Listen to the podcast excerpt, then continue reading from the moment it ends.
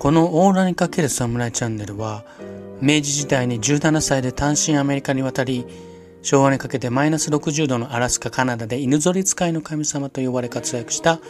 愛媛県出身の和田十次郎をストーリーで紹介します。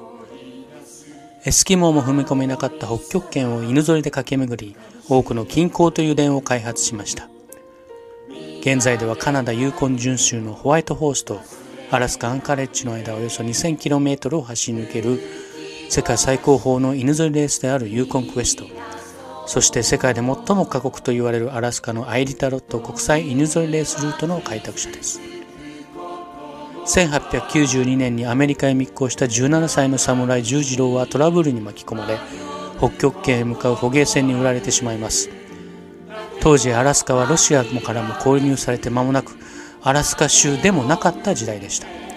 すでにアメリカでは石油が発見されてクジラの油で路地を灯す街灯もなくなってもいましたがクジラの骨は女性のコルセットや傘の骨組みに使われまた自動車部品などの工業用への転用も進んでまだまだニーズはありました。一度出港したら3年間戻ってこない捕鯨業界。そこに放り込まれた十次郎は貴重な体験をすることになりました。前回国際紛争から見たカナダ・ハーシェル島の役割では1890年代に10月から5月までの半年以上一面氷で覆われる北極海でクジラ漁ができるたった4ヶ月のために越冬することは気候、地理、安全などの条件下から不可能でした。1890年にバライナ号を含む2艘が北極圏のハーシュル島で越冬したことで越冬する捕鯨船の基地となりました。それにより今まで往復2ヶ月かかる北極圏サンフランシスコ湖間を移動することは不要になりました。したがって捕鯨船や捕鯨船員たちは3年間も北極圏で過ごすことになります。捕鯨船は倉庫や住居の建設するための材料を運び、貿易物資を持ち、食料や衣類を必要としていたため、その後島は貿易としての供給地となります。これにより多くのエスキモー、インディアンが集まり、他の商人や教会の注目を集めるようになりました。やがてハーシェル島には最大15艘の船が停泊するようになります。このような活動すべてがアメリカ、カナダの国境に近いことも相まって、ハーシェ島はカナダ政府の目に留まり、カナダの国旗を立てる名目上の重要な場所となります。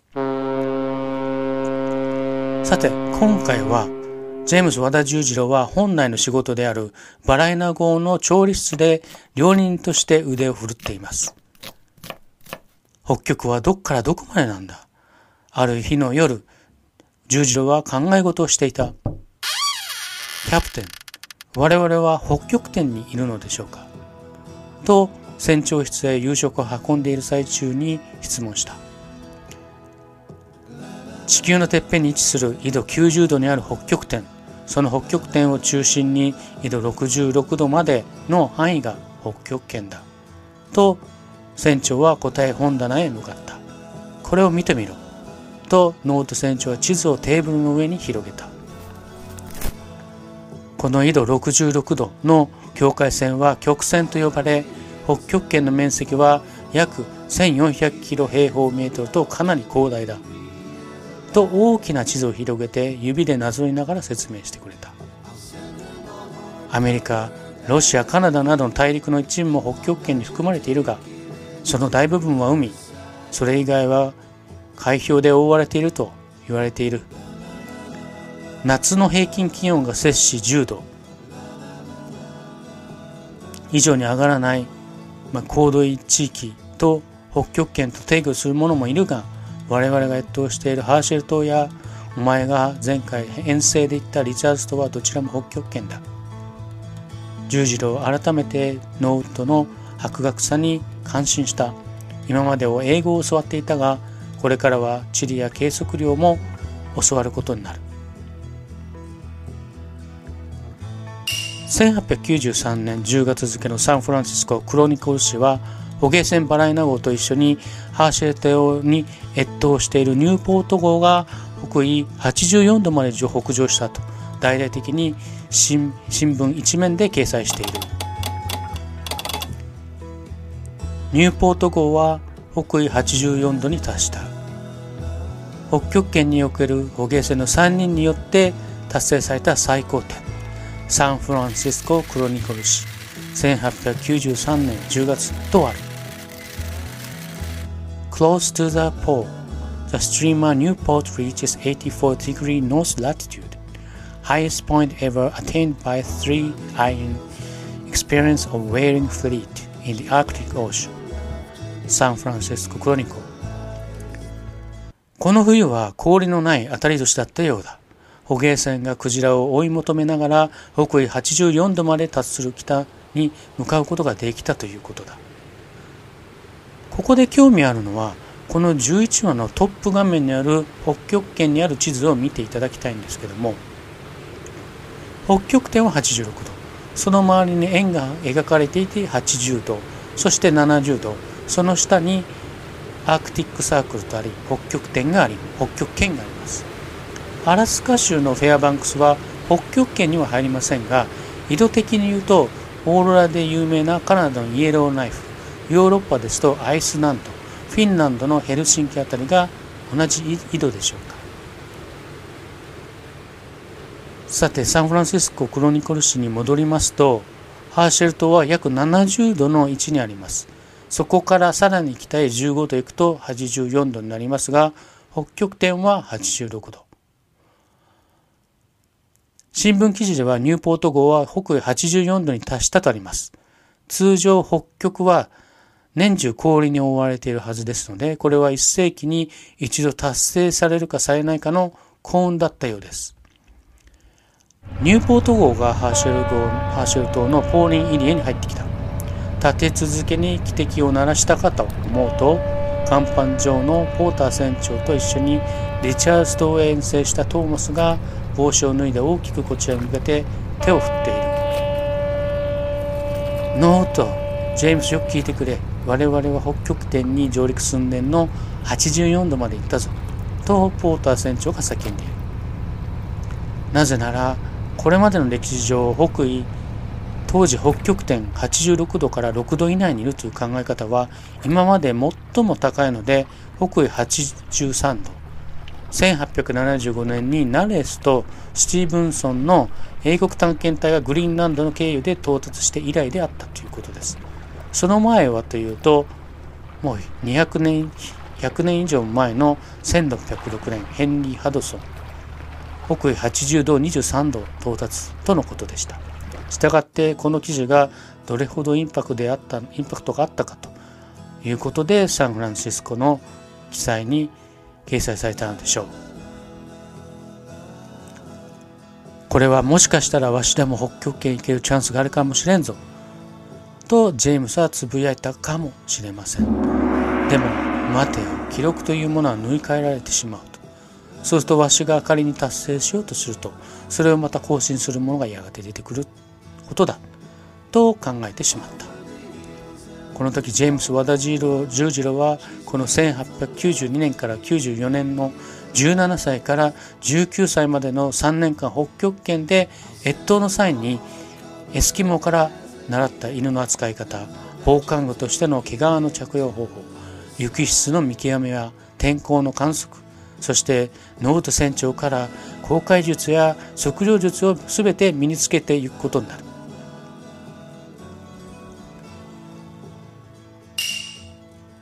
北極圏を目指した冒険家たち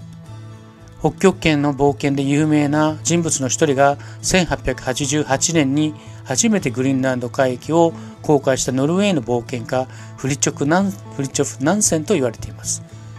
彼は1893年に北極へ向け遠征を開始したそうですが北極の苛烈な環境に対応することができず北緯86度の北極点に到達する前に断念してしまったそうです。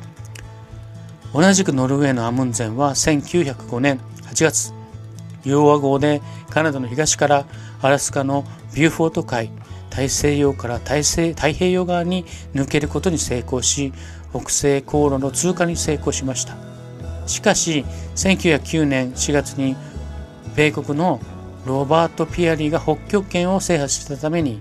目標を1911年南極に変え制覇しています。1909年4月にロバート・ピアリが北極圏を制覇したことですがこの時ジェームス・和田十次郎の意見がシアトル新聞に掲載され北極圏到達の複雑な氷の流れ極寒の寒さの中での自然環境人体に与える影響などが明らかになっていきます。未だに北極点論争という形で誰が北極点へ先に到達したのかは未だ決着がついていないようです。さて次回は人生を変えた生涯の恩師と題しまして、まあ、長い冬を越した捕鯨船は6月から10月までの短い間の捕鯨船を捕鯨漁を再開します。カナダ最北山にあるハーシェル島からアラスカ州の最西端にあるバラオバローという拠点へ向かいます。そこで重次郎が恩師ともいえるチャールズ・ブラワーに出会います。チャールズに重次郎は北極圏の商売を習っています。この物語には様々な登場人物が出てきます。ここでは和田重次郎と関わった人物一人一人ストーリーに登場してもらい当時の時代背景を身近に感じてもらうように解説をしています。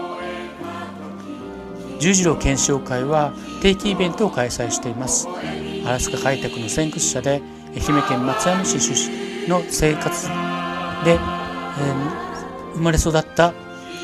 冒険家和田十字路の功績を伝えるイベントが毎年5月2日松山城の麓にある日の出町。石出川緑地公園内にある和田十字路の銅像オーロラウォークの前で開催されます。当日は関係者並びアメリカ日本の十字路の子孫らが参加します。イベントは日本語ホームページ Facebook に告知されます。興味のある方はご気楽にご参加ください。十字路の生涯を描いたミュージカルがアラスカ州アンカレッジフェアバンクス市で上演されました。2019年にはアラスカアンカレッジ市の南にあるセワードという町があります。ここは冒頭でご紹介した世界で最も過酷なエディタドット国際犬ぞりレースのスタート地点。マイルゼロに十字路の銅像が建てられました。ご興味ある方はこのサイトにある YouTube のミュージカル「オールライン×侍」を見てみてください。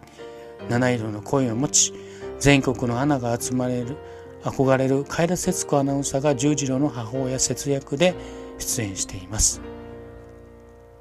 またアメリカ伝説の犬ぞり使いダンシービーが十字路を語っています。本日も最後までお聴きいただきましてありがとうございました。このオーラにかける侍チャンネルは、明治時代に17歳で単身アメリカに渡り、昭和にかけてマイナス60度のアラスカ、カナダで犬ぞり使いの神様と呼ばれ活躍した愛媛県出身の和田十次郎をストーリーで紹介します。エスキモーも踏み込めなかった北極圏を犬ぞりで駆け巡り、多くの近郊という電を開発しました。現在ではカナダユーコン準州のホワイトホースとアラスカアンカレッジの間およそ 2000km を走り抜ける世界最高峰の犬ぞりレースであるユーコンクエスト、そして世界で最も過酷と言われるアラスカのアイリタロット国際犬ぞりレースルートの開拓者です。1892年にアメリカへ密航した17歳の侍十次郎はトラブルに巻き込まれ北極圏へ向かう捕鯨船に売られてしまいます当時アラスカはロシアからも購入されて間もなくアラスカ州でもなかった時代でした。すでにアメリカでは石油が発見されてクジラの油で路地を灯す街灯もなくなってもいましたがクジラの骨は女性のコルセットや傘の骨組みに使われまた自動車部品などの工業用への転用も進んでまだまだニーズはありました。一度出港したら3年間戻ってこない捕鯨業界。そこに放り込まれた十字路は貴重な体験をすることになりました前回国際紛争から見たカナダ・ハーシェル島の役割では1890年代に10月から5月までの半年以上一面氷で覆われる北極海でクジラ漁ができるたった4ヶ月のために越冬することは気候、地理、安全などの条件下から不可能でした。1890年にバライナ号を含む2艘が北極圏のハーシュル島で越冬したことで越冬する捕鯨船の基地となりました。それにより今まで往復2ヶ月かかる北極圏サンフランシスコ湖間を移動することは不要になりました。したがって捕鯨船や捕鯨船員たちは3年間も北極圏で過ごすことになります。捕鯨船は倉庫や住居の建設するための材料を運び、貿易物資を持ち、食料や衣類を必要としていたため、その後島は貿易としての供給地となります。これにより多くのエスキモー、インディアンが集まり、他の商人や教会の注目を集めるようになりました。やがてハーシェル島には最大15艘の船が停泊するようになります。このような活動すべてがアメリカ、カナダの国境に近いことも相まって、ハーシェ島はカナダ政府の目に留まり、カナダの国旗を立てる名目上の重要な場所となります。さて、今回は、ジェームズ和田十次郎は本来の仕事であるバラエナ号の調理室で料理人として腕を振るっています。北極はどっからどこまでなんだ？ある日の夜、十次郎は考え事をしていた。キャプテン、我々は北極点にいるのでしょうか？と船長室へ夕食を運んでいる最中に質問した。地球のてっぺんに位置する緯度90度にある北極点その北極点を中心に緯度66度までの範囲が北極圏だ。と船長は答え本棚へ向かった。これを見てみろ。とノート船長は地図をテーブルの上に広げた。この緯度66度の境界線は極線と呼ばれ北極圏の面積は約1400キロ平方メートルとかなり広大だ。と大きな地図を広げて指でなぞりながら説明してくれた。アメリカロシアカナダなどの大陸の一部も北極圏に含まれているがその大部分は海。それ以外は海氷で覆われていると言われている。夏の平均気温が摂氏10度。以上に上がらない、まあ、高度地域と北極圏と定義する者もいるが我々が越冬しているハーシェル島やお前が前回遠征で行ったリチャーズ島はどちらも北極圏だ。重次郎は改めてノートの博学さに感心した。今までを英語を教わっていたがこれからは地理や計測量も教わることになる。1893年10月付のサンフランシスコクロニコル紙は捕鯨船バライナ号と一緒にハーシェル島に越冬しているニューポート号が北緯84度まで北上したと大々的に新聞一面で掲載している。ニューポート号は北緯84度に達した。北極圏における捕鯨船の3人によって達成された最高点。サンフランシスコクロニコル誌1893年10月とある Close to the pole, the streamer Newport reaches 84 degree north latitude, highest point ever attained by three iron experience of whaling fleet in the Arctic Ocean. サンフランシスコクロニコこの冬は氷のない当たり年だったようだ。捕鯨船がクジラを追い求めながら北緯84度まで達する北に向かうことができたということだ。ここで興味あるのはこの11話のトップ画面にある北極圏にある地図を見ていただきたいんですけども北極点は86度。その周りに円が描かれていて80度。そして70度。その下に Arctic Circle とあり北極点があり北極圏があります。アラスカ州のフェアバンクスは北極圏には入りませんが緯度的に言うとオーロラで有名なカナダのイエローナイフヨーロッパですとアイスランドフィンランドのヘルシンキあたりが同じ緯度でしょうか。さてサンフランシスコクロニクル紙に戻りますとハーシェル島は約70度の位置にあります。そこからさらに北へ15度行くと84度になりますが北極点は86度。新聞記事ではニューポート号は北緯84度に達したとあります。通常北極は年中氷に覆われているはずですので、これは1世紀に一度達成されるかされないかの幸運だったようです。ニューポート号がハーシェル号ハーシェル島のポーリンエリアに入ってきた。立て続けに汽笛を鳴らしたかと思うと甲板上のポーター船長と一緒にリチャーズ島へ遠征したトーマスが帽子を脱いで大きくこちらに向けて手を振っている。ノート。ジェームスよく聞いてくれ。我々は北極点に上陸寸前の84度まで行ったぞ。とポーター船長が叫んでいる。なぜならこれまでの歴史上北緯当時北極点86度から6度以内にいるという考え方は今まで最も高いので北緯83度。1875年にナレスとスティーブンソンの英国探検隊がグリーンランドの経由で到達して以来であったということです。その前はというともう200年100年以上前の1606年ヘンリー・ハドソン。北緯80度23度到達とのことでした。したがってこの記事がどれほどインパクトであったインパクトがあったかということでサンフランシスコの記載に掲載されたのでしょう。これはもしかしたらわしでも北極圏行けるチャンスがあるかもしれんぞ。とジェームスはつぶやいたかもしれません。でも待てよ。記録というものは縫い替えられてしまうと。そうするとわしが仮に達成しようとするとそれをまた更新するものがやがて出てくることだ。と考えてしまった。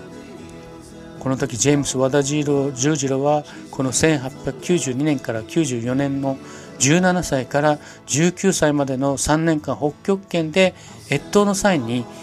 エスキモから習った犬の扱い方防寒具としての毛皮の着用方法雪質の見極めや天候の観測そしてノート船長から航海術や測量術を全て身につけていくことになる。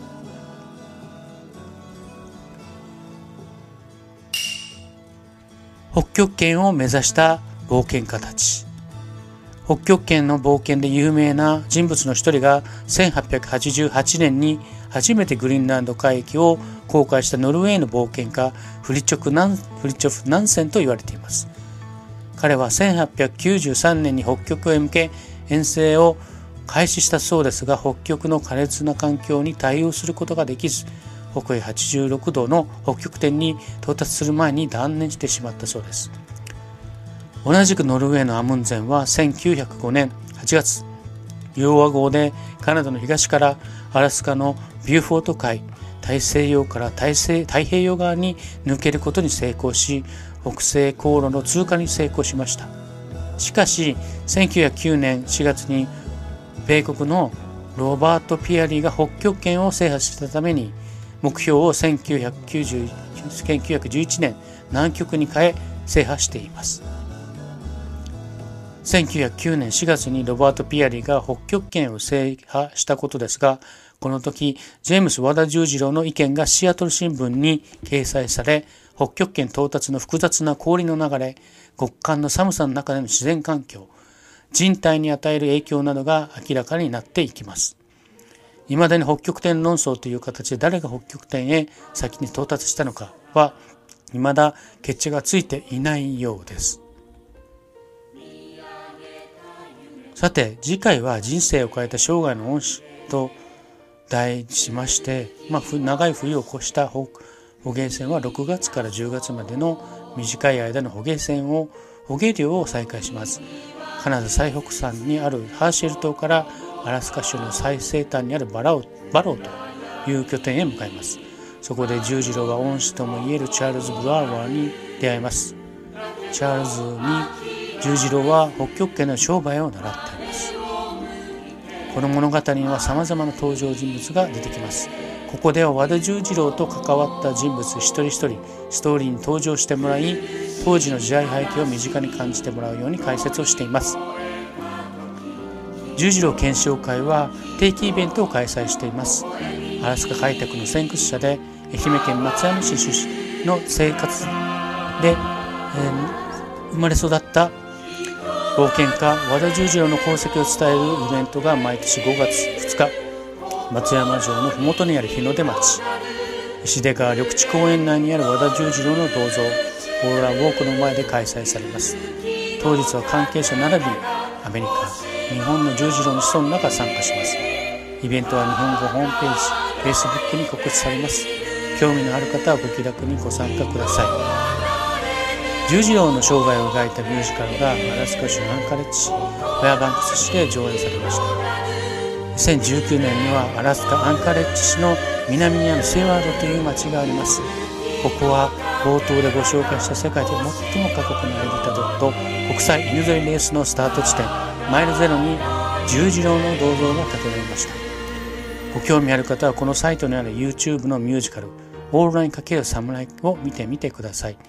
七色の声を持ち全国のアナが集まれる憧れるカイラ節子アナウンサーが十字路の母親節約で出演しています。またアメリカ伝説の犬ぞり使いダンシービーが十字路を語っています。本日も最後までお聴きいただきましてありがとうございました。